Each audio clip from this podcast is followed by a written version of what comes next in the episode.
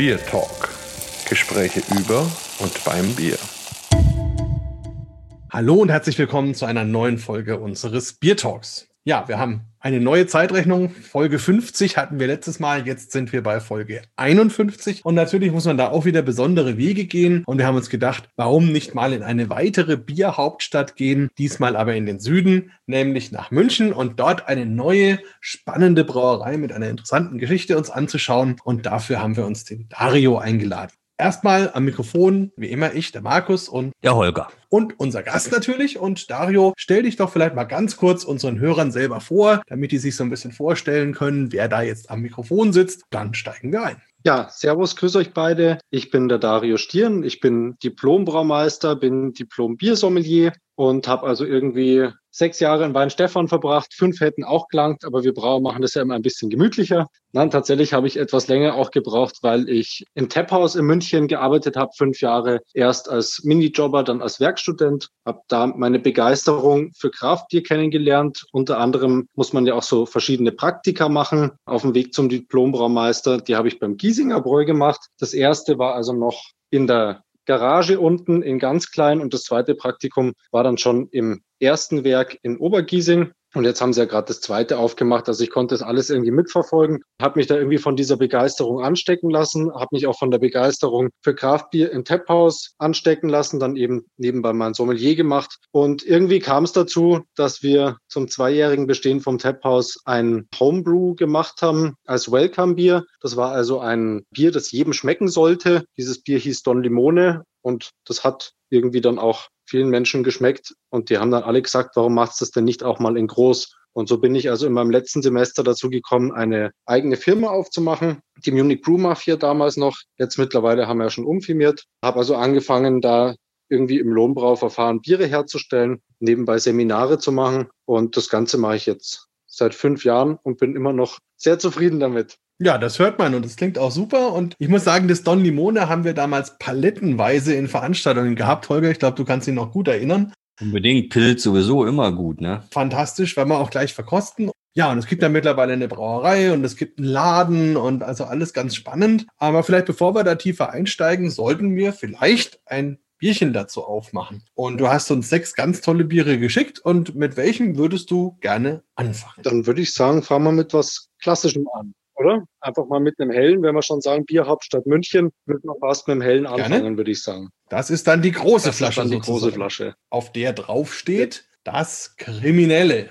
Holger, was erwartest du da? Also erstmal muss ich dich ja loben, ja. Du hast ja heute scheinbar einen richtig guten Tag erwischt. Du hast schon richtig gerechnet, ne? Nach 50 kommt 51, da war ich ja schon sehr stolz auf dich. Und dass du jetzt sofort so einsteigst und wir sofort trinken dürfen, das ist unglaublich. Ich erwarte natürlich ein besonderes Helles die Tante da, die da auf dem Bierfass steht mit dem Schwert in der Hand und dann hat die auch noch die Augen verbunden. Ja, das ist natürlich, also das macht schon, baut eine gewisse Spannung in mir auf. Da habe ich fast ein bisschen Angst. Aber ihr seid ja bei mir. Ihr seid bei mir. Ich, ich mach's mal auf. Ja, mach doch mal auf. Ich tippe sogar ein. So.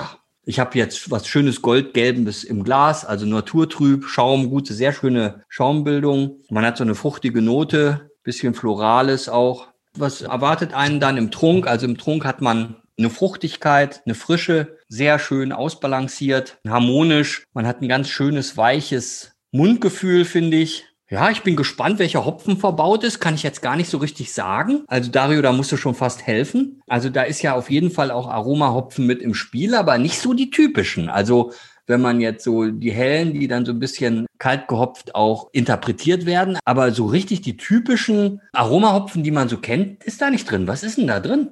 Also tatsächlich sind zwei ganz typische Aromahopfen drin. Der Herspoker, der auch im Augustiner verbaut ist. Wir haben dann Hallertauer Tradition drinnen. Wir haben aber auch zwei Freche drin. Also da liegst du schon ganz richtig. Wir haben einmal den Mistral aus Straßburg verbaut. Der hat so ein bisschen grasiges Zitrusaroma. Um regional zu bleiben, haben wir auch den Kalister mit reingetan. Und ganz wichtig bei dem Bier ist, wir wollten ja irgendwie ein helles entwickeln, das ja quasi noch einen typischen Hopfengeschmack hat, trotzdem ein bisschen frecher und moderner ist, wie das üblich Übliche, was man so kennt. Deshalb ja auch kriminelles Helles. Und deshalb ist es eben ein Mix aus traditionellen Hopfensorten und modernen Hopfensorten. Und dieses Bier ist nicht gestopft. Das muss ich gleich dazu erwähnen. Ah ja, und was, was hat das jetzt mit der, mit der Dame da im Gewand und mit verbundenen Augen und Schwert auf sich? Das ist die Justitia, die da vorne drauf ist. Mhm. Die ja zu einem kriminellen Hellen irgendwo mit dazu passt.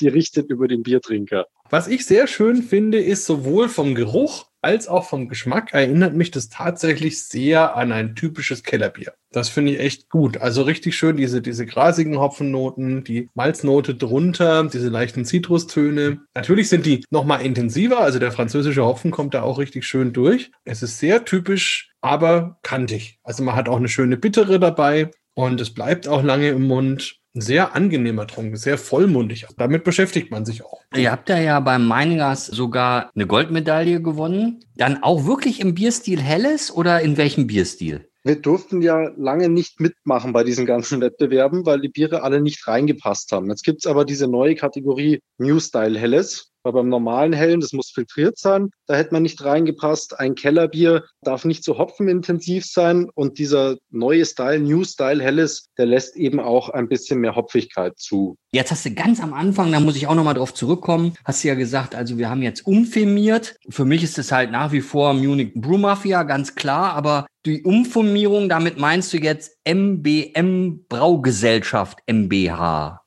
Genau, wir haben uns praktisch vermehrt. Wir sind jetzt mittlerweile zu dritt, haben also den Alex noch mit reingeholt, noch einen erfahrenen Brauer, der also auch beim Giesinger war. Den habe ich da auch kennengelernt beim ersten Praktikum und dann auch beim zweiten Praktikum und so weiter und so fort. Dem hat sehr gut bei uns gefallen und hat gesagt, er hätte auch gerne was Eigenes und deshalb hat er dann zu uns gewechselt. Und seit wann habt ihr dieses kriminelle Helle im Angebot? Das kriminelle Helle, das haben wir auch ja ziemlich zeitgleich dazu gestartet. Das gibt's jetzt seit 2000 18, Anfang 18. Tatsächlich ein bisschen an mir vorübergegangen. Sehr schön. Und ihr habt ja jetzt mittlerweile auch eine eigene kleine Brauerei, oder? Ja, jein. Also es ist schon immer noch eine Art Lohnbrauen, aber ich bin durch Zufall drauf gekommen und wurde gefragt, ob ich in der Brauerei Holzhausen, das ist da zwischen Hochlohe und Kaufering, auf der Autobahn gar nicht mal so weit weg von mir, weil ich wohne in Leim, ob ich dort einen Braumeister spielen möchte. Das hat sich ganz gut angeboten, weil wir waren ja davor in der Kamba, in der Old Factory, wo dann auch Frau Gruber angefangen hat zu brauen.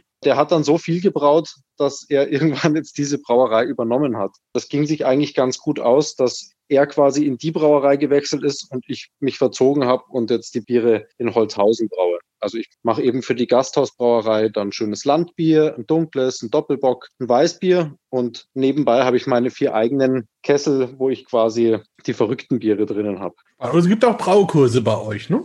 Genau, Braukurse bietet man auch an. Das mache ich jetzt mittlerweile ja auch seit Firmenbeginn eigentlich. Also ich habe 2016 den ersten Braukurs damals im Birwana noch gehalten, wo es dann irgendwann ein bisschen zu eng geworden ist für den Braukurs. Mittlerweile arbeite ich zusammen mit bier-spaß.de und bin da also für München zuständig. Spannend, das ist ein guter Freund von uns. Aber vielleicht wollen wir zum nächsten Bier übergehen, um uns dann noch tiefer hinein zu versenken. Was würdest du uns denn jetzt vorschlagen? Dann würde ich sagen, gehen wir rüber zum Pilz. Ja, ja, ja. Da freut sich einer. Ja, aber wirklich, also wer es nicht kennt, ne, der hat die Welt verpennt. Das kann ich nur sagen. Also Don Limone ist geiler Shit. Unbedingt. Also auf damit. Prost. Mich würde ja natürlich interessieren, wir sind ja umgezogen und so ein Umzug von einer in die andere Brauerei birgt ja auch immer Risiken. Gerade wenn man eben ja sein Hauptbier oder seine wichtigste Biersorte mit umzieht, ist man immer gespannt, ob es dann genauso wieder wird oder so ähnlich wieder wird und ob die Leute das nicht merken oder ob sich irgendwie verändert. Und nachdem ihr das ja schon ein paar Mal getrunken habt, könnt ihr es wahrscheinlich auch ungefähr bewerten, ob es eine ähnliche Qualität hat. Schwierige Frage. Also ich trinke es regelmäßig, aber jetzt auch nicht so regelmäßig, dass ich immer jetzt sofort das Geschmacksbild im Kopf habe, was ich beim letzten Mal getrunken habe. Aber ich würde jetzt eigentlich sagen, das ist schon das Don Limone, so wie ich es kenne. Müsste ich einen Unterschied feststellen? Habt ihr was verändert? Es ist tatsächlich ein bisschen mehr Hopfen drin. Wir haben ja auch eine offene Gärung jetzt und wir haben keine Hopgun mehr. Also haben wir jetzt andere Stopftechniken. Also eigentlich ist es jetzt zweimal kalt gehopft und nicht einmal, so wie früher. Aber so richtig den Unterschied habe ich eben auch nicht gemerkt. Also ich bin eigentlich recht zufrieden mit dem Umzug in die neue Brauerei. Für mich kommt es auch so rüber, als wären die Hopfennoten noch mal intensiver und zwar an beiden Ecken. Also einmal dieses wirkliche Zitrusaroma, was eben wirklich Richtung Limone erinnert. Das auf jeden Fall ganz intensiv. Kommt mir noch schneller in die Nase und aber auch auf der anderen Seite dieses grüne Grasige. Es ist auf jeden Fall super intensiv und das finde ich also nach wie vor, das begeistert einfach, weil das nochmal eine ganz andere Idee in Richtung Pilz ist, die auch, glaube ich, Leute überzeugen kann, die, die mit dem Bierstil vielleicht vorher noch nicht so viel anfangen konnten. Ist es denn eure Hauptsorte? Mittlerweile ist es das Helle. Also mengenmäßig machen wir auf jeden Fall mehr vom Hellen. Aber von den Crafties ist das schon immer noch die Nummer eins. Also wir haben eigentlich auch momentan nur drei Biere, die wirklich dauerhaft im Sortiment sind. Da sollen jetzt dieses Jahr noch ein paar dazukommen. Und das ist eben das Helle, das Don Limone und das ist unser Harakiri. Die sind eigentlich permanent verfügbar und die anderen Sorten brauchen wir entweder nur einmal oder wir machen sie eben als saisonale Biere. Da muss ich mich gleich mal bei dir bedanken, weil das Harakiri hatte ich neulich mal wieder in der Verkostung und das ist einfach so sensationell. Das ist ein richtig schönes Saison mit richtig schönen weinigen Noten. Das macht richtig Spaß und ich habe schon ein bisschen Angst gehabt, dass es das vielleicht nicht immer gibt, weil es jetzt in unserer Selektion hier nicht dabei ist. Aber das ist super schön. Also auch an euch Hörer, wenn ihr die Biere euch nachkauft, dann nehmt auf jeden Fall das Harakiri auch mit. Jetzt hast du gerade so schön gesagt, die Craft Teas, das bezieht sich vielleicht ein bisschen auch auf diese kleine Flasche. Also auch das war ja so ein Erkennungsmerkmal von Anfang an. Wie seid ihr da drauf gekommen? Tatsächlich hat ja auch der Giesinger die Flasche erfunden, sozusagen. Die hat uns einfach gut gefallen. Wir haben natürlich aber auch in den Brauereien, die wir eben kannten, in diesen Strukturen gearbeitet, die eben gut zusammengepasst haben. Und deshalb haben wir auch da gefüllt, wo früher der Giesinger gefüllt hat. Da ging dann eben auch diese Flasche. Es war die einzige Füllerei damals in Bayern, die diese Flasche füllen konnte, der Eitinger. Wir haben gesagt, wir wollen eine Münchner Marke sein und das soll eben auch klar erkennbar sein an der Flasche. Und auch immer so ein bisschen mit dem Ziel, ja, erstens regional zu sein, aber natürlich auch zum Beispiel in Städten wie Berlin Anklang zu finden, die eben vielleicht auch dieses Münchner Lebensgefühl mal probieren möchten. Ja, Holger, jetzt hat er gesagt, in München angekommen, vor Ort, regional. Du bist ja in München. Wie hast du das denn wahrgenommen und wie hast du die Leute wahrgenommen, die dann mit dem Bier zum ersten Mal konfrontiert worden sind? Wird es als Münchner Bier mittlerweile akzeptiert? Ja, schon. Also in der Szene auf jeden Fall. Also wenn ich jetzt hier auf die Straße gehe und so ein normalen Münchner anhau und sag, hier komm, trinken wir mal einen Don Limone zusammen, dann haut er mir natürlich eine runter, ja. Also das schon. Aber wenn man jetzt hier in die Szene reinhört, dann ist Munich Brew Mafia total etabliert, kennt auch jeder. Auch die Verbindung zu Giesinger ist klar ich sag mal, die Jungs, also jetzt dann mit dem dritten Mann in Ergänzung, das ist jetzt auch neu, aber ihr als Team, als Zweierteam, wart auch immer auf den Messen, wart immer im Sichtbaren, wart in der Biothek eben ganz häufig und natürlich auch im Birwana mit den Braukursen. Und ich meine, ich mache dann ja im Birwana auch Verkostungen, also insofern hat man sich da quasi die Klinke in die Hand gegeben. Und ich finde eben jedes Bier wirklich unglaublich spannend auch interpretiert in den jeweiligen Bierstil. Also es gibt nichts Langweiliges. Ne? Und wenn man dann so ist, wie ich bin, dass man halt, und so sind ja auch einige hier in München, Freude daran hat, immer auch wieder was auszuprobieren, wo man morgens beim Aufstehen noch nicht daran geglaubt hat, dass man es abends erleben darf, dann ist die Munich Brew Mafia immer ein Tipp, würde ich sagen. Und wie kamt ihr auf diesen Namen? Das ist ja auch eine lustige Geschichte. Also siehst du dich so ein bisschen als Pate oder wie kann man sich das vorstellen? Es ging erstmal darum, etwas zu finden, was sozusagen plakativ ist, einfach ist, weil man glaubt es nicht. In der Zeit im Trepphaus haben wir herausgefunden, dass man den Namen Kamba auf so vielen Arten falsch aussprechen kann, dass wir irgendwas gebraucht haben, was Menschen eben aussprechen können. Munich kennt jeder, Mafia ist einfach. Das Wort Brew ist, da hackt es manchmal ein bisschen. Tatsächlich, ich weiß nicht warum, aber Brew ist anscheinend ähnlich zu Crew. Deshalb wurden wir anfangs oft mit Crew Republic verwechselt. Wenn irgendwo Giesinger draufsteht, also Leute kommen zu unserem Stand und meinen, wir können irgendwie zum Giesinger dazu, weil wir eben unsere Firma in Giesing angemeldet haben. Mafia klingt erstmal böse oder irgendwie skrupellos oder wie auch immer, ist so ein bisschen dieses Operieren aus dem Untergrund. Es ist auch eine, ja, ein, ein kleiner Stoß in Richtung der sechs großen Brauereien. Die wurden zum Beispiel vom König Ludwig sehr gern als Mafiosi bezeichnet, weil er eben nicht auf die Wiesen durfte, weil es hieß, dass sie Preisabsprachen machen und dass sie sich quasi die ganze Bierlandschaft unter Nagel gerissen haben. Der dritte Teil ist eigentlich so dieses Kratzen am Reinheitsgebot. Mittlerweile ist das ja alles ja legitim und ist quasi fast zu Ende diskutiert sozusagen. Aber damals, wo wir angefangen haben, da war ja Hopfenstopfen noch ein sehr heiß diskutiertes Thema, da war Fassreifung noch ein heiß diskutiertes Thema. Ja, mittlerweile sind wir schon ein Stückchen weiter, aber es gibt ja immer noch viele Themen in der Brauwelt, die man diskutieren kann. Es ist auf jeden Fall noch kein Italiener mit Kanone bei dir aufgetaucht und hat irgendwie so Markenrecht streitig gemacht oder so. Das kam noch nicht vor, aber es gibt tatsächlich manche Italiener, die sich da angegriffen fühlen. Das okay, war mir das davor auch noch nicht so bewusst. naja, gut, ich meine, es ist natürlich, es hat auch eine ernsthafte Komponente und wir können eigentlich froh sein, dass wir das relativ locker sehen können. Aber ist ja auch, mein letzten Endes ist es okay. Und ihr, was ihr sehr schön macht, finde ich, ist mit dem Thema ja trotzdem so ein bisschen zu spielen, auch auf den Etiketten und mit den Namen. Und das ist ja alles so, so, eine, so kriminell sympathisch. Und das ist ja eigentlich auch ganz schön und passt vielleicht auch deswegen ganz gut nach München. Ja, mit welchem Bier wollen wir denn weitermachen? Ich habe ein Green Business hier stehen. Ja. Und eine Space Gun. Ja. Und dann noch das Chintasia. Ja. Und den Schlagring. So schaut's aus. Dann würde ich sagen, nehmen wir das Yellow Space Gun als nächstes. Okay. Ja. Ein D-D-H-N-E-I-P-A. In der schönen neuen deutschen Craftbeer-Sprache als ein Double Dry Hop New England IPA. Spannende Geschichte. Holger, was erwartest du? Du sagst ja immer, Enttäuschung kommt von Erwartung. Was erwartest du dir bei diesem Bier? Ein D-D-H-N-I-P-A erwarte ich mir. Okay, na dann. Machen wir es auf. Machen wir es auf. Ja, also es muss schon eine Hopfenkanone sein, ne? Also schon alleine mit dem, mit dem Motiv hier. Also so Star Trek-mäßig.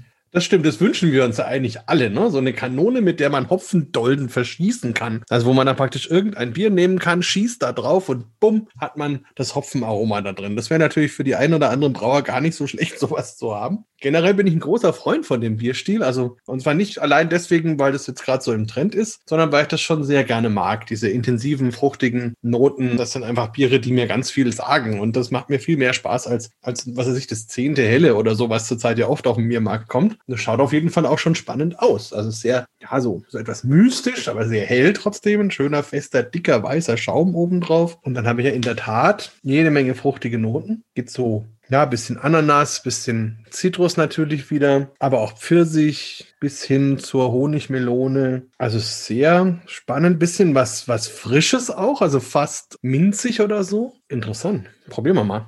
Ja, sehr schön. Also so ein bisschen wie ein Fruchtsaft mit 7%. und das ist ja eigentlich was Besseres kann einem gar nicht passieren. Also auch so ein bisschen der Ladykiller unter den Bieren. Also sehr, sehr schön. Wie habt ihr euch das zusammen gebraut? Wie seid ihr auf die Rezeptur gekommen? Man muss ja erstmal vorwegnehmen, wir wollten ja schon immer sehr viel experimentieren, haben aber in der Brauerei, in der wir angefangen haben, auf 20 Hektoliter gebraut am Anfang. Das heißt, in den ersten Jahren konnten wir gar nicht so kreativ sein, wie wir das vielleicht hätten gerne wollen. Und mit der neuen Brauerei haben wir halt immer nur 10 Hektoliter, also immer nur 1000 Liter. Damit kann man natürlich ja einfach doppelt so viele Sorten machen, deutlich mehr Biere rausbringen, hat immer frischeres Bier, auch bei den klassischen Sorten macht einfach mehr Spaß, sich da auszutoben. Dieses Bier im Speziellen ist entstanden zur vorletzten Braukunst Live. Haben wir einen Hopfen bekommen, der hieß Fantasia. Da gab es also so einen Brauwettbewerb und da gibt's von Bad Hasen Hopfenmischung, die heißt Fantasia. Eigentlich war das, glaube ich, so als ja mehr oder weniger Kleinsud-Wettbewerb gedacht, aber wir haben uns da mal 20 Kilo bestellt und hätten nie gedacht, dass die ankommen. Und tatsächlich sind sie aber angekommen und äh, haben da also eine vogelwilde Mischung dann gemacht damit. Haben also einen klassischen IPA-Hopfen genommen, den Citra, haben diese Hopfenmischung, dieses Fantasia, der irgendwie so Karamell und Pfirsich verspricht mit rein und haben das Ganze aufgepimpt mit einem Polaris-Hopfen, mit einem bayerischen. Und dieser Polaris, der soll ja angeblich so dieses Eiskutti widerspiegeln oder wie du schon gesagt hast, vielleicht so was Mentholartiges, Minziges. Das klang für uns nach einer schönen frischen Mischung, also nach einer Mischung aus fruchtig und irgendwie, ja, gut trinkbar frisch. Und ich glaube, das ist auch im Bier so angekommen. Ich meine, das, das macht ja ein New England IPA auch aus, also dieses, also diese wenigere Bittere im Vergleich jetzt mit den normalen IPAs, weil ja die Hopfung auch ganz spät erst erfolgt, oder? Und das ist hier genau umgesetzt. Also man hat so ein Fruchtcocktail, so wie der Markus schon sagt, ja. Und die bittere, die ist so im Hintergrund, aber es ist trotzdem so eine schöne, trockene Frische da, die auch wiederum Lust auf einen zweiten Schluck macht, ja. Und wenn die Leute mich ja immer fragen, was ist ein gutes Bier, sage ich ja immer, macht Lust auf einen zweiten Schluck. Ganz einfach.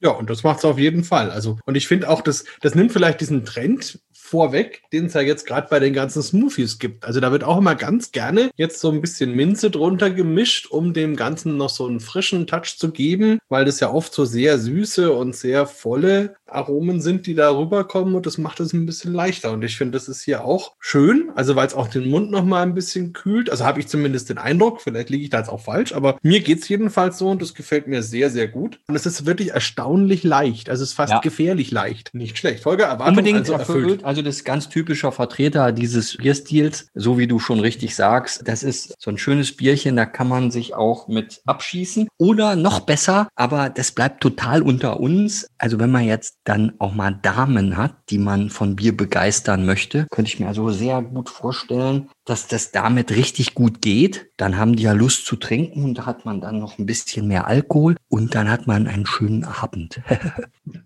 ja, allerdings so weit sind wir noch nicht. Wir haben ja noch ein paar Holgers Cocktail Happy Hour. Aber Stimmt. Aber bevor wir zum nächsten Bier kommen, vielleicht noch die Frage, der Holger hat es, glaube ich, gerade gesagt, die Biothek, das ist ja jetzt mittlerweile eurer Laden sozusagen. Genau, oder? also jetzt zum 1. Oktober, das kam sehr überraschend für mich. Ich dachte eigentlich, der Anruf vom Christian käme bezüglich einer Kooperationsanfrage zwischen der Munich Brew Mafia und ihm Dabei ging es ihm um was anderes. Es kam etwas überraschend und plötzlich, aber gar nicht so ungelegen, weil eigentlich sind wir ja jedes Wochenende auf dem Festival und das ist dieses Jahr ausgefallen. Und dann dachte ich mir, so schlecht wird uns so ein Bierladen gar nicht stehen. Also wir haben eigentlich immer geliebäugelt mit einer eigenen Gastronomie. Aber die frisst natürlich auch wahnsinnig viel Zeit. Und so ein Laden, wo man eben sowohl beraten kann, tolle Biere anbieten, seine eigenen Biere noch verkaufen und dann auch noch Seminare drin machen kann, das war eigentlich die Gelegenheit sozusagen, die man da ergreifen musste. Ja, na, vielleicht kannst du da für die Leute noch mal ein bisschen Einblick geben. Wie ist es denn, wenn man auf einmal so einen Bierladen aufmacht? Also worauf muss man achten? Was waren so, habt ihr vielleicht am Anfang auch Fehler gemacht oder so? Wie, wie geht das? Die Fehler, ob man die gemacht haben, das sehen wir dann vielleicht später. Ja, also das Schöne an der Biothek war, die gab es ja schon dreieinhalb Jahre und der Richard hat das ja auch liebevoll gemacht. Das heißt, ja, der hat eben schon gewisse Stammkunden da gehabt. Das war gut geführt und der hat einfach das aus persönlichen Gründen weitergegeben. Ja, lustig war halt, wir haben quasi an einem Tag die komplett leeren Regale übernommen, haben unsere Bestellungen gemacht. Wir haben nicht einen einzigen Tag zugehabt. Also wir haben quasi am ersten zehnten in der Früh einmal alles geputzt, haben die Regale voll gemacht und um Punkt 12 aufgesperrt. Haben da ein kleines bisschen vielleicht getrickst, indem wir mehr Biere hatten, als es eigentlich aussah. Also wir haben manche Biere nur zwei, drei, vier Mal da gehabt. Die haben wir eben von woanders schnell noch geholt, damit die Regale voller ausschauen. Und das mittlerweile haben wir uns das alles selbst erarbeitet. Wir haben auch so eine Art kleines Crowdfunding dann noch mitgemacht, wo man eben quasi Mitglied werden konnte in der Biothek. Also es gibt da verschiedene Kundenkarten, wo man einfach einen Gutschein kriegt und je nach Wert kriegt man dann einen Bonus mit dazu in Form von einem dauerhaften Rabatt. Das wurde also gut angenommen. Da gab es viele Leute, die es gern unterstützt haben. Und ja, dem möchte man natürlich danken und konnten also diesen Laden da eröffnen. Ich denke, man muss sich eben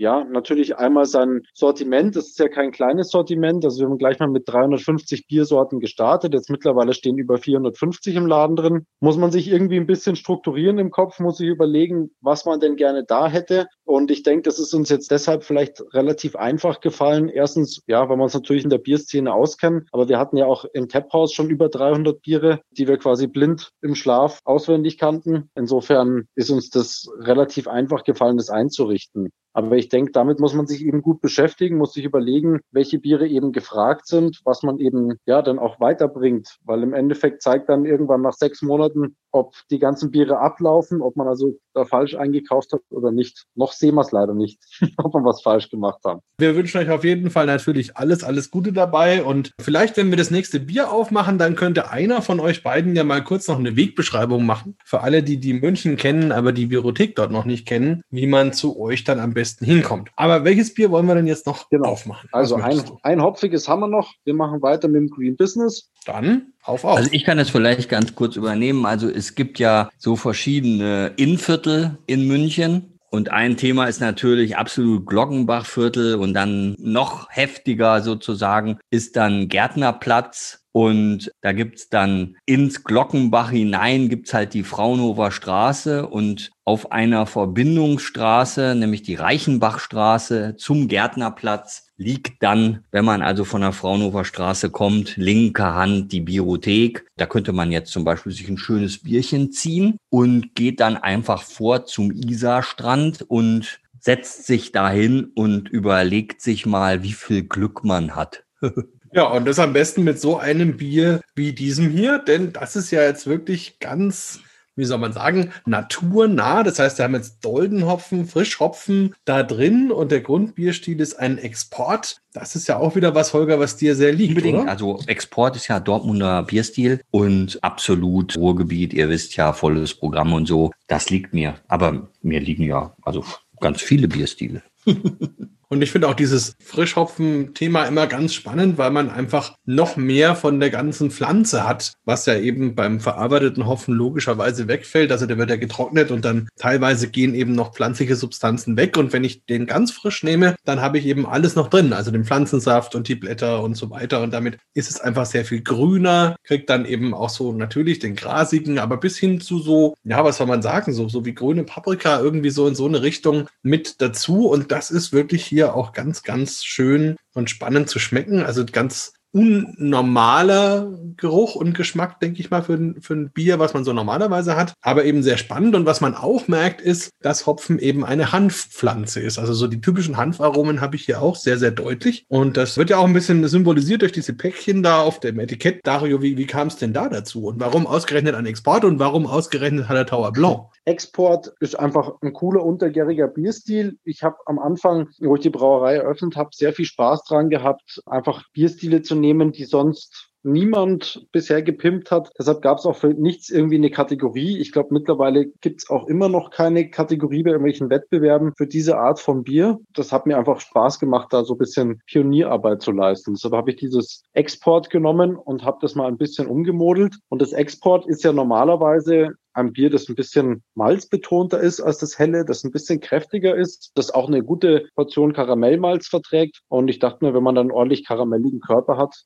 dann passt da auch ein bisschen mehr Hopfen in das Bier rein. So haben wir also ein Gegengewicht da geschaffen mit diesem Hallertau Blanc. Blanc hat mich schon immer irgendwie begeistert, weil er total anders riecht wie alle anderen Hopfen. Der ist ja, einfach anders wie die anderen Kinder sozusagen. Hat dieses total funkige Stachelbeer, grüne Paprika-Aroma. Das ist wirklich ist krass, ne? Also die grüne Paprika, die ist wirklich krass, finde ich. Also es kommt auch extrem an. Also wir haben das Bier jetzt schon fünfmal gemacht und wir haben den Hopfenbauern, wir arbeiten ganz eng da mit unserem Hopfenerlebnishof Stiegelmal zusammen. Wir haben die jedes Jahr gebeten, uns diesen Hopfen zu einem anderen Zeitpunkt zu ernten. Und das macht unglaublich viel aus, wann dieser Hopfen geerntet wurde. Also in einem Jahr, wenn man ihn tatsächlich fast einen Monat früher erntet, wenn man ihn also Ende August runter tut, dann ist der brutal fruchtig und hat also dieses Paprika fast überhaupt nicht. Diese Saison wurde deutlich später geerntet und da merkt man also wirklich dieses, ja, heuartige, bisschen krautige, schwere, das kommt da deutlich kräftiger durch. Und das ist fast so ein betörender Geruch, wenn man diesen Hopfen transportiert. Ich nehme halt immer so einen ganzen Ballen mit 60 Kilo mit im Auto. Ich muss da wirklich nach einer Viertelstunde schon das erste Mal anhalten und ein bisschen spazieren gehen, weil das einfach müde macht. Also man merkt so diese Kraft, diese einschläfernde Kraft von diesem Hanfgewächs, die merkt man tatsächlich. Also wenn man jetzt darüber nachdenkt, wie schmeckt eigentlich das Bier und wie ist eigentlich das Aroma, dann hat man es ja oft so, dass man so das absolut kennt, aber man kommt dann ja nicht so richtig auf die Begriffe. Und hier ist es so, also so grüner Paprika das würde ja niemand beschreiben. Also da würde man, glaube ich, gar nicht drauf kommen. Aber wenn man dann sagt, ey, grüne Paprika, dann könnte ich mir vorstellen, da ist so ein Raum mit so einer Verkostungsgruppe und die sagen dann alle, ja, genau, grüner Paprika. Also wenn man es einmal hat, dann ist es so im Vordergrund. Also unglaublich. Ja, da ja. kommt aber trotzdem auch immer so was Fruchtiges mit dazu. Ob das jetzt irgendwie Ananas ist oder eine Fruchtnote, die man aber nicht so ganz beschreiben kann, weil wer kennt denn schon die Stachelbeere in- und auswendig? Ist es jetzt die Stachelbeere, ist es nicht? Ich weiß es nicht. Es ist irgendwie so eine Art, ja. Ja, so grüne Früchte halt, ne? Also. Früchte, genau, die man eben, ja, vielleicht gar nicht so näher definieren kann, weil man sie nicht nicht in- und auswendig kennt. Und das macht es vielleicht auch so spannend. Zumal die meisten Leute ja Stachelbeeren einfach auch gar nicht frisch kennen. Also weder gerochen haben noch gegessen haben. Das ist ja wie bei Waldmeister zum Beispiel auch. Da kennt man das ja oft nur in der verarbeiteten Form oder im schlimmsten Fall nur in irgendeiner künstlichen Form. Aber ich finde auch, also ich bin Gott sei Dank mit einer Oma groß geworden, die ganz, ganz viele Beeren in ihrem Garten angebaut hat. Unter anderem auch Stachelbeeren. Und da gibt's ja auch ganz viele verschiedene Sorten. Nicht nur grüne, sondern auch rote und gelbe zum Beispiel. Und da, wenn man sich dran erinnert, ist das wirklich für mich so eine kleine Reise in die Kindheit. Das ist sehr, sehr spannend, sehr, sehr schön. Und, und du hast ja noch ein zweites. Also da habe ich ja jetzt wirklich ein Bild im Kopf. So der kleine Markus mit kurzer Lederhose, wie er dann in Omas Garten um den Stachelbeerstrauch rum, rumrennt. Ja? Und dann mit dem Rauchbier in der Hand. Also fast, fast richtig. fast richtig, weil als Kind hatte ich in der Tat eine Lederhose. Also habe ich nie wieder später angezogen, aber als kleiner Junge musste ich da wirklich immer rein und fand ich auch sehr, sehr anstrengend. Und in der Tat musste ich die auch oft anziehen, wenn wir da im Garten waren. aber Bier hatte ich keins in der Hand. Also insofern, das so, so korrekt waren wir Franken dann ja schon noch, muss man sagen. Vielleicht machen wir ja mal eine Bier- und Früchteverkostung, dann können wir das ja nachholen, auch für andere Gäste. Das stimmt, das ist eine gute Idee, ja. Dein zweites Lieblingskind, habe ich so den Eindruck, ist ja auch mit im Spiel, dieser Mistral-Hopfen aus Frankreich, der ja irgendwie so beides ist. Ne? Einerseits ziemlich viel bittere hat, andererseits eben auch schöne Aromatik. Wie kommst du an den überhaupt ran? Der ist ja jetzt nicht unbedingt so überall erhältlich. Ja, tatsächlich gibt's nur ein, zwei Hopfenbauern, die überhaupt in diesem Minigebiet da in Straßburg diesen Hopfen anbauen. Und von Anfang an, also bei der, bei der ersten Braumesse, habe ich die entdeckt und bin irgendwie verbunden damit, weil ich finde die wahnsinnig spannend, diese zwei, drei Sorten, die es da gibt aus Frankreich. Es, mittlerweile sind sogar fünf schon. Die spannendste Entdeckung für mich auf der Braubiviale sind ja immer diese Rohstoffhallen, wo man eben neue Hopfen findet. Und jeder stürzt sich immer auf diese Ami-Hopfen und so. Da sind natürlich auch wahnsinnig tolle Sachen dabei. Aber ich habe zum Beispiel für mich letztes Jahr den polnischen Hopfenstand entdeckt. Die haben auch brutal interessante Sorten. Also das ist immer so ein bisschen, ja, dieses Underground-mäßige, was mich halt auch interessiert. Eben passend zur Mafia. Eben, absolut passend zur Mafia. Und ich muss auch sagen, das ist auch gerade ein sehr spannendes Thema innerhalb von Europa. Ich habe da letztes Jahr eine Verkostung gemacht in Brüssel und da ging es eben gerade um das Thema neue Hopfensorten und Entwicklung vor dem Hintergrund des Klimawandels. Und da ist es eben so, dass mit dem Klimawandel, mit dem immer wärmer und trockener werden, die klassischen Hopfenanbaugebiete einfach massiv Probleme bekommen. Das heißt, in der Hallertau ist ja sehr, sehr wenig bewässert und wenn es so wenig regnet wie in den letzten Jahren und dann noch recht heiß ist, dann hat man da eben massive Probleme entweder am Inhaltsstoff oder überhaupt an der Erntemenge. Und da gibt es jetzt eben die einen oder anderen Europäer, die anfangen nachzuziehen von Dänemark bis Frankreich oder eben auch Polen und Hopfengebiete entweder reaktivieren oder neu gründen und durchaus auch neue Sorten dann verwenden. Und das ist wirklich eine tolle Entwicklung tatsächlich sind, manchmal redet man ja über dieses Stopfen, Gramm pro Liter, wie auch immer. Also dieses Bier ist nicht gestopft, aber es sind 60 Gramm pro Liter Hopfen drinnen, dass man das einmal so gehört hat. Das schmeckt schon fast grün, ja.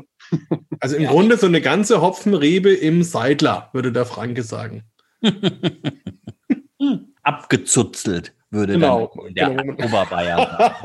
die, die ähm, nimmt man dann wieder raus und dann zuttelt man wie eine Weißwurst sozusagen. So ist es. Saugt man an der Dolde, genau. Ähm, Dario, sag mal, was wir jetzt als nächstes trinken und dann sag mal noch was über das neue Team. Also Niklas und du, klar, da bin ich ganz safe so, aber der Alex ist neu. Das musst du auch noch mal ein bisschen erzählen. Genau, ja, der Alex ist gar nicht so neu. Der Alex ist ja seit 2018 schon bei uns. Also wir sind jetzt auch schon ein bisschen länger ein gemeinsames Team und der Alex komplettiert uns eben als Brauer mit und kann da eben sehr gut unterstützen. Aber dann ist er doch ein bisschen im Hintergrund, oder? Weil, na gut, der Niklas macht Vertrieb. Ja, jein. Also der Alex war eben für, für Festivals und Brauerei und Füllerei mit verantwortlich, weil der Alex auch davor schon eben mit den Füllereien viel gearbeitet hat. Festivals haben wir jetzt momentan nicht. Deshalb haben wir jetzt alles ein bisschen umgebaut in der Firma intern. Also ich habe jetzt gerade mal zusammengerechnet, wie viele Tage wir insgesamt auf Festivals waren. Und es gab also in 2019 gab es, ich glaube, vier Wochenenden, wo wir zu Hause waren, so gefühlt. Insofern war das, war das da sehr wichtig. Jetzt eben plötzlich nicht mehr.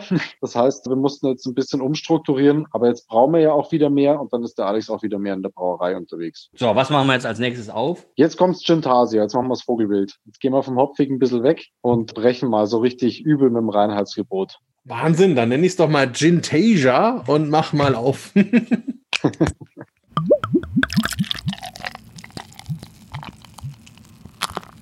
oh ja, mh.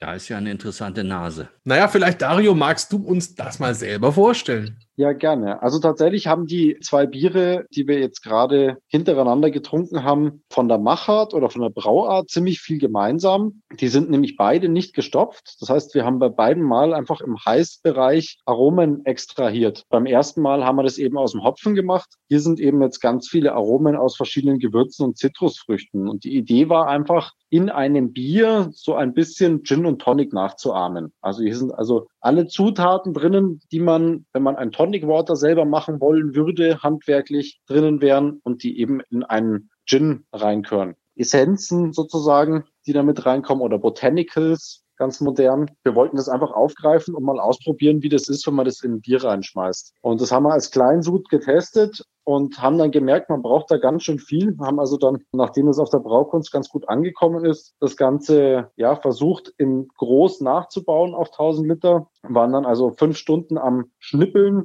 haben es irgendwie geschafft, dieses Bier in groß nochmal nachzubauen. Und das Spannende an dem Bier finde ich eigentlich, wenn man die Zutatenliste liest, einfach mal so langsam von oben nach unten und in das Bier reinschnuppert, dann riecht man fast jede einzelne Zutat, die da drinnen ist. Wir können ja für die Hörer mal kurz das so Revue passieren lassen. Also es geht los ja, mit einem starken Zitrusaroma. Also wo man wirklich erstmal an eine Zitrone denkt, so eine, so eine ganz frische, gelbe, fast noch grüne Zitrone, wenn man die dann also so. Eher Limette eigentlich. Ja, fast Richtung Limette. Und dann geht es so über und kriegt so das noch an Komponente, was der Ingwer hat. Also dann geht es so in so eine, so eine Ingwer-Aromatik und von da aus geht's dann weiter und kriegt so das Zitronengras. Also das finde ich ganz lustig, weil das so eine Reise ist, die sich so entwickelt. Und, und dann eigentlich kommt so nach und nach auch das Bierige dazu. Und wenn man es trinkt, hat man hinten raus natürlich dann noch eine Bittere, die dann an die Wacholder-Bittere auch so ein bisschen erinnert. Wobei habt ihr da auch Wacholder drin? Es steht ja Gewürze drauf. Gewürze sind tatsächlich drin. Wacholder natürlich, das gehört ja in Gin rein. Das macht ja eigentlich den Gin überhaupt erst aus. Mhm. Ähm, wir haben Thymian drin, wir haben Koriandersamen drin, wir haben schwarzen Pfeffer mit drinnen. Diese Bittere, die du da schmeckst, das ist ja eine andere Bitterqualität, wie die, die man vom Hopfen gewohnt ist. Die ist so ein bisschen, ja, stumpfer, würde ich fast sagen. Bisschen trockener vielleicht auch. Die ist weiter genau. vorne, würde ich sagen, ja. Die reagiert irgendwie anders mit der Zunge. Und das ist eigentlich mhm. das, was, was da Spaß macht. Ich habe auch mal irgendwie in, in, Italien ein Bier mit Radicchio gebittert probiert. das fand ich total interessant und ich wollte es einfach mal ausprobieren ausprobieren, das wie so ein Tonic zu bittern. Deshalb habe ich dann eine China-Rinde gefunden bei einem Gewürzhändler in München, am Gewürzkontor. Der hat übrigens ganz tolle Gewürzmischungen auch und besorgt mir da alles, was ich so brauche. Der hat eben diese China-Rinde da gehabt. Und die gehört eben so ein Tonic Water rein. Finde ich sehr interessant, wie das die Bitterwahrnehmung verändert. Ja, auf jeden Fall. Und hinten raus noch so das Pfeffrige so ein bisschen. Also das ist wirklich eine ganz, ganz spannende Geschichte. Und auch so die ätherischen Öle, die bleiben dann relativ lange. Da merkt man dann den Thymian. Also es ist wirklich, wirklich echt ganz spannend, liebe Hörer, können wir euch nur empfehlen, mal ausprobieren. Ein Gin-Bier ohne Gin. Also gibt es ja das ein oder andere auf dem Markt, wo man im Gin-Fass war oder irgendwie mit Gin Infused gearbeitet hat. Aber hier ist es wirklich einfach nur die Zutaten vom Gin. Und das macht sich echt gut, verheiratet sich gut und versteckt in meinen Augen auch die sieben Prozent. Also das ist so ein Bier, da kann man sich richtig mit auseinandersetzen und ganz lange drüber nachdenken. Immer wieder auch was Neues für sich entdecken. Also wird jetzt vielleicht nicht mein All-Day-Bier so, also, aber es ist echt spannend. Das, was ihr euch eigentlich vorgenommen habt, eben so die, die Zusammensetzung von Gin ins Glas zu bringen, das ist wirklich gut gelungen. Also so ein Gin Tonic als Bier. Also das, das wirklich gut beschrieben. Und so kommt es auch rüber. Ich bin jetzt kein Gin-Fan, also weil ich bin ja Bier-Fan. Ne? Also ich trinke ja nur Wasser und Bier und alles andere braucht man eigentlich nicht. Aber hier kann man jetzt auch ja, sowas Schönes Neues kennenlernen. Ja, und es ist durchaus auch ganz gut, Holger. Kann ich dich nur beglückwünschen, weil ich war dieses Jahr unter anderem auch Judge bei den World Gin Awards und ich habe den Problem gehabt, ich habe ausgerechnet die Gruppe erwischt, die nur die ganzen besonderen Gins, also wo dann experimentiert wurde mit allen möglichen Früchten und Gewürzen und was weiß ich was. Und das war mitunter wirklich sehr anstrengend. Also insofern bin ich manchmal ganz froh, wenn man wieder zum Bier zurückkommt, dann ist das wieder so eine gewisse Wohlfühlecke und so geht's mir mit dem Bier auch. Was ich auch noch denke mal, Gin Tasia heißt heißt ja deswegen Gin Tasia, weil da wieder dieser Fantasia Hopfen oder die Hopfenmischung da drin ist, oder? Genau, also das waren eben zweimal oder waren eigentlich zwei Sude, die zur Braukunst als Test rausgekommen sind. Und da kam eben dieses Gintasia. Wir haben noch ein Fruchtbier dazu gebraut. Wir hatten eben viel von diesem Hopfen und wollten viel rumexperimentieren. Der Hopfen passt sich eben so ein bisschen in dieses süßliche Karamellbett ein. Aber so richtig wahrnehmen durch die ganzen Früchte durch, glaube ich, kann man ihn nicht mehr. Also da muss man schon totaler Experte sein, dass man da noch viel Hopfen rausschmeckt. Also dem kann ich nur zustimmen. Ich bin da jetzt auch langsam schon etwas belegt, aber wir haben ja auch schon fünf Biere hinter uns und ein sechstes vor uns. Und das sollten wir jetzt auch noch aufmachen, natürlich. Wobei es mir ein bisschen Angst macht vom Etikett her. Der Schlagring. Wie kommt man denn auf die Idee? genau, ja. Für die Leute, die nicht zahlen. Ist doch klar. Bei der Mafia. ja, und, und das ist dann nur die Vorvariante. Also so nach dem Motto quasi die erste Mahnung. Sind da nicht die Fische im Aquarium oder so? Das, das ist die Zahlungserinnerung, genau. Da kam noch nicht mal die erste Mahnung. Viele Brauereien beschreiben Biere, die irgendwie stärker sind, gern mit Armageddon, Zombie Dust, was weiß ich was allem, Imperial und super hart. Und wir haben uns gedacht, gut dazu passen bei uns würden einfach verschiedene Schlagprügel und Schießinstrumente und haben also unser erstes Double IPA auch Schießprügel getauft und aus dem ist so eine Art Reihe entstanden. Zudem zählt auch irgendwo dieses Yellow Space Gun dazu, das aber ja so Outer Space ist sozusagen. Und jetzt sind wir ganz klassisch wieder zurück bei einem Schlagring, der einem doch unbemerkt einen auf die 12 haut mit 10 Prozent. Uiuiui. Also gut, dann machen wir ihn mal auf. Und wir haben ja hier wieder so eine schöne Abkürzung. TDH TIPA, ne, also IPA. Ne? TDH T IPA. Also auf jeden Fall viele Buchstaben und viel Prozent. Machen wir mal auf. Uiuiui. Also es riecht auf jeden Fall schon mal toll. Es riecht auf die Entfernung. Also ich habe jetzt doch bestimmt die Nase 20 Zentimeter weg vom Glas gehabt und es ist jetzt schon alles ganz voll. Und vor allem, ja, wieder mit so tropischen Früchten. Jetzt würde ich fast sagen, ist so Mango mehr im Vordergrund. Dann kommt Ananas. Voll. Ja, hey, Ananas ist voll da. Der ganze Raum ist voll mit Ananas. Wahnsinn. Ja, für sich, also irgendwie so diese ganze süße gelbe Fruchtecke ist mit dabei. Hm. Also Geruch toll. Also es, es, gibt ja so ein paar Biere, die könnte ich auch nur riechen. Und das ist auf jeden Fall ja, eins davon. Das muss ich also, sagen. Also das kann man einfach nur wegriechen. Man muss es gar nicht trinken. Also, aber jetzt muss ich. Also, auf geht's. Also sehr extrem weich. Also Mundgefühl ganz großartig. Es geht süß los, geht dann über in so eine ganz reife Ananas. Dann kommt ein bisschen Honig, bisschen Mango, Zitrus und dann hinten raus ganz langsam so ein bisschen bittere, aber die ist sehr dezent, fast so ein bisschen sahnig. Und dann kommen noch so ein bisschen Pfirsicharomen, die bleiben auch ganz lang. Von Haribo, da gibt's diese fast runden Dinger, die sind so gelb und rot, heißen glaube ich sogar Pfirsiche. Das ist so ziemlich das Aroma. Wahnsinn. Warum macht man ein Triple Dry Hop Triple New England IPA?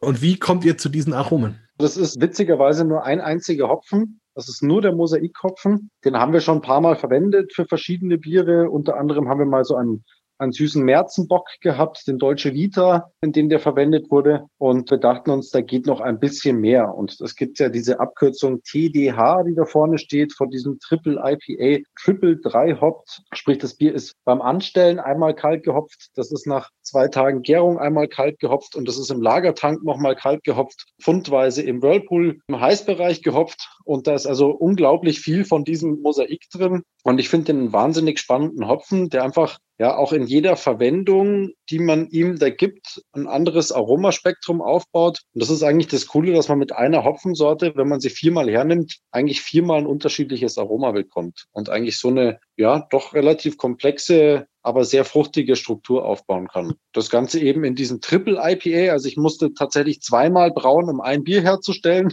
damit es so stark wird. Da habe ich einem gewissen Franken schon fast Konkurrenz gemacht. Da könnte ich mich, glaube ich, beim Schorsch als Praktikant anmelden mit dem Bier. Das hat also, sage und schreibe, 26 Plato, dieses Bier. Uiuiui. Ui, ui. Wobei, wenn du dich beim Schorsch anmeldest, dann musst du es natürlich auch noch ausfrieren. Das wäre dann noch die Krönung. Aber könnte ich mir gut vorstellen, wenn man das ausfriert, da würde wahrscheinlich keiner auf ein Bier kommen. Da würden alle denken, das ist irgend so ein, so ein Edelbrand aus irgendwelchen Obstgeschichten oder so. Also Wahnsinn. Ganz toll. Holger, wie geht's dir denn damit? Ist eine gute Idee. Also Eisbock damit zu machen, fände ich auch ziemlich spannend. Was dann mit dem Hopfen passiert, passiert. Müsste man wirklich mal ausprobieren. Habt ihr das nicht schon mal gemacht? Also das bietet sich doch voll an. Ja, also wir haben tatsächlich den Don Limone schon mal ausgefroren und wir haben schon andere IPAs ausgefroren. Bei dem Triple bin ich jetzt noch nicht auf die Idee gekommen, das zu machen. Ich war bei den, bei den Jungs von Zombroy zu Gast Und einer von den beiden hat bei Brewdog sein Praktikum gemacht. Und die hatten ja diese ganzen Biere, von denen ihr wahrscheinlich auch gerne im Seminar erzählt, dieses Sink the Bismarck und wie sie alle heißen und also quasi diese Konkurrenzbiere zum Schorsch. Mittlerweile haben sie sich ja in Anführungszeichen wieder vertragen und zusammen eins gebraut. Diese ganzen Eisböcke von, von Brewdog, das waren ja auch alles so hopfige Biere, so extreme, mit teilweise 40 Prozent Alkohol ausgefroren. Und die sind natürlich auch als IPA ultra, ultra hopfig. Man hat dann teilweise einfach von 20 Maß Bier quasi in einer Maß die Aromen drin. Und das ist dann schon ziemlich heftig. Ich stelle mir das dann schon sehr, sehr intensiv vor. Eigentlich wie so ein Likör oder so. Auch weil sich die Süße ja konzentriert, glaube ich, dass das schon ganz schön krass ist. Ja, auf jeden Fall. Also es ist halt so von der Erfahrung her, ist dass man ungefähr 20 Prozent gewinnt, in Anführungsstrichen. Also wenn ihr jetzt zum Beispiel einen, einen Doppelbock nehmt und macht den als Brand, das heißt mit Destillation, und der hat am Schluss 40 Prozent zum Beispiel und man nimmt dann das Bier und friert es aus, dann schmeckt das Bier mit 60 Prozent immer noch so aromatisch wie der Brand mit 40 Prozent. Also das gewinnt wesentlich mehr Aromen, erhält wesentlich mehr Aromen, macht das Ganze viel, viel spannender und also eine ganz, ganz tolle Geschichte. Wobei ich sagen muss, liebe Hörer, was ihr auch probieren könnt, dieses Bier einfach nur eine Kugel Vanilleeis. Das ist auch eine ganz feine Geschichte, wird sich wunderbar kombinieren und macht einen perfekten Nachtisch, wenn ihr mal nichts Besseres zu tun habt. Die Schwiegermutter, ne? da, da sagst du dann, hey, guck mal hier, was ich für einen tollen Eiskaffee habe. Ne? Und dann machst du noch Sahne oben drauf. Ja, wie, wie steht es bei euch überhaupt mit Food Pairing, Dario? Macht ihr da irgendwelche Geschichten? Habt ihr schon was ausprobiert? Wir haben ja schon oft so Food Pairings gemacht. Wir haben auch fest im Angebot tatsächlich ein, so ein Bier- und Pralinen-Seminar zusammen mit der Pralinenschule München. Die ist in der Schulstraße, also beim Sacletti da um die Ecke. Die haben eigens Pralinen zu unseren Bieren dazu kreiert. Das macht natürlich wahnsinnig Spaß, sowas dann zu probieren. Das haben wir jetzt auch zu Weihnachten angeboten. So ein Sixpack sozusagen mit sechs feinen Pralinen dazu. Das ist also ultra spannend, was die da machen. Zum Beispiel auch mit geröstetem Sesam, der dann so eine Umami-Note reinbringt und solche Geschichten. Wir haben schon Bier- und Käseseminare gehabt. Ich meine, momentan sind wir ja ein bisschen eingeschränkt. Das wird bei euch ja auch sein und probieren uns da so ein bisschen am Online-Tasting sind da aber noch nicht ganz so begeistert wie ja sozusagen im, im Real-Life-Tasting. Das ist doch einfach was Schöneres, wenn man halt in Gruppe beieinander steht. Nichtsdestotrotz ist das natürlich eine spannende Geschichte und eine schöne Unterhaltung. Ich glaube, dass das schon noch ein paar Monate so weitergehen wird. Aber wenn wir wieder zurück sind, dann wollen wir natürlich auch wieder Bier- und Food-Pairings machen. Wir wollen eben auch wieder Biermenüs machen. Das ist ja auch was total Spannendes. Also einfach so ein schönes Menü mit einer Bierbegleitung oder Bier und Tapas ist auch eine wahnsinnig spannende spannende Geschichte. Das ist was, was mich absolut begeistert, einfach das richtige Bier zum richtigen Essen zu finden. Weißwurst und Weißbier kennt jeder, aber wenn man dann versucht, eine Schokolade mit einem sehr hopfigen Bier zu paaren oder mit einem hellen Bier, da wird man jetzt wahrscheinlich nicht beim ersten Moment drauf kommen, dass das miteinander passen könnte. Oh ja, das ist auf jeden Fall eine ganz, ganz spannende Reise und auch das auszuprobieren, zu erfahren und sowas finde ich immer wieder eine ganz, ganz tolle Herausforderung, auch für uns als Sommeliers, weil man wird ja manchmal für irgendwas gebucht und muss sich dann was einfallen lassen und das natürlich dann immer schon sehr, sehr spannend. Ja, also spannend natürlich auch unsere heutige Reise durch deine Biere oder eure Biere, muss man ja genauer gesagt sagen. Wir werden natürlich auch eure Website verlinken in den Show Notes und entsprechend darauf hinweisen, dass man natürlich Seminare buchen kann und überhaupt. Also, liebe Hörer, haltet euch da nicht zurück. Das muss man einfach probiert haben. Das muss man genossen haben. Uns hat es auf jeden Fall viel, viel Spaß gemacht. Vielen Dank, lieber Dario, für diese tolle Reise durch euer Sortiment und die vielen Hintergrundinformationen. Das hat mir jetzt echt nochmal die Augen geöffnet und jetzt weiß ich auch, warum ich immer so begeistert bin. Also zum Beispiel auch den Anniversator fand ich ja total lecker. München ist eben doch die Bierhauptstadt. Bäh.